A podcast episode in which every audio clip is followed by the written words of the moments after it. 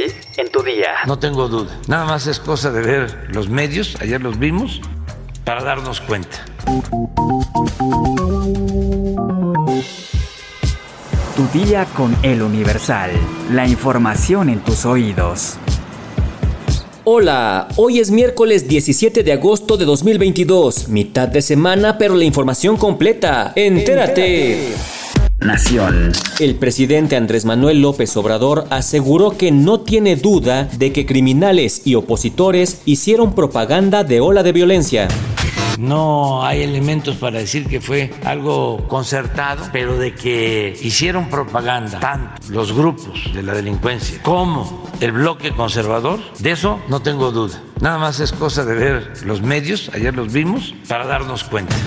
El subsecretario de Salud, Hugo López Gatel, acusó que a los consultorios médicos de las farmacias solo les interesa vender medicamentos y no atender problemas de salud, por lo cual son un gran engaño se puede ver que en realidad es un gran engaño. ¿En qué sentido? Los consultorios adyacentes a la farmacia no resuelven problemas de salud de mayor importancia. Quizá resuelven una pequeña gripe, un dolor de cabeza, una diarrea, un problema de salud de corta duración, pero alguien que tiene diabetes o hipertensión o una enfermedad pulmonar o una enfermedad cardíaca crónica, estos consultorios no le van a resolver o incluso podrían poner en peligro su salud y su vida. ¿De dónde viene esta idea y por qué decimos que es un asunto inconveniente? Condiciones, incluso laborales, del personal médico, médicas y médicos, en general son eh, personas jóvenes, médicas y médicos generales, que trabajan en estos consultorios, son condiciones muy precarias. Hay todo un tema incluso de justicia laboral o incluso de cumplimiento de las leyes relativas a las condiciones laborales que podrían estar siendo violadas sistemáticamente en estos consultorios adyacentes a farmacia por estas corporaciones. Son contrataciones eventuales. Metrópoli.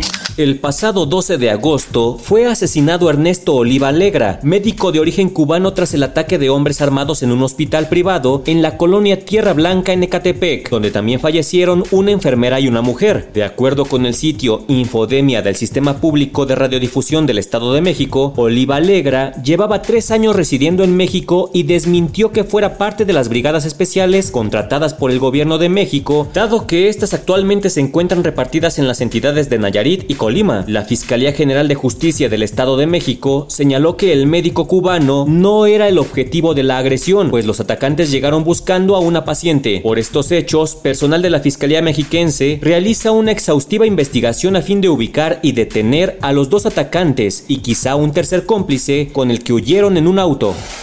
Estados. La Fiscalía de Sonora informó sobre el hallazgo de un cuerpo que coincide en filiación y tatuajes del comunicador Juan Arjón López en San Luis Río, Colorado. Con él suman 14 periodistas asesinados en lo que va del año. Por redes sociales, familiares y amigos del comunicador reportaron que fue visto por última vez el día 9 de agosto en un lugar de comida donde presta su servicio. Hasta ese momento no se le había encontrado en su domicilio. Un medio de comunicación local informó que el vehículo que conducía el comunicador fue encontrado estacionado frente a un centro de rehabilitación. La mañana del domingo 14 de agosto salieron unidos en búsqueda elementos de la Dirección de Seguridad Pública Municipal, elementos de la Policía Estatal, madres buscadoras de San Luis, grupos de rescate y representantes de algunos medios de comunicación local. Mundo. Irán detectó su primer caso de viruela del mono, así lo informó este martes el Ministerio de Sanidad. El caso ha sido identificado en una mujer de 34 años a partir de la observación de sus lesiones cutáneas. El caso ha sido identificado en una mujer de 34 años a partir de la observación de sus lesiones cutáneas. Así lo anunció en un comunicado el portavoz del ministerio, Pedram Pacaín. La paciente que vive en Abbas ha sido puesta inmediatamente en cuarentena, pero no se precisó cómo se había contagiado. Los primeros síntomas de la viruela del mono son fiebre alta, ganglios linfáticos hinchados y una erupción cutánea similar a la varicela. Según el último balance de la Organización Mundial de la Salud, se han registrado 31.665 casos y 12 fallecimientos en el mundo por esta afección. Cartera.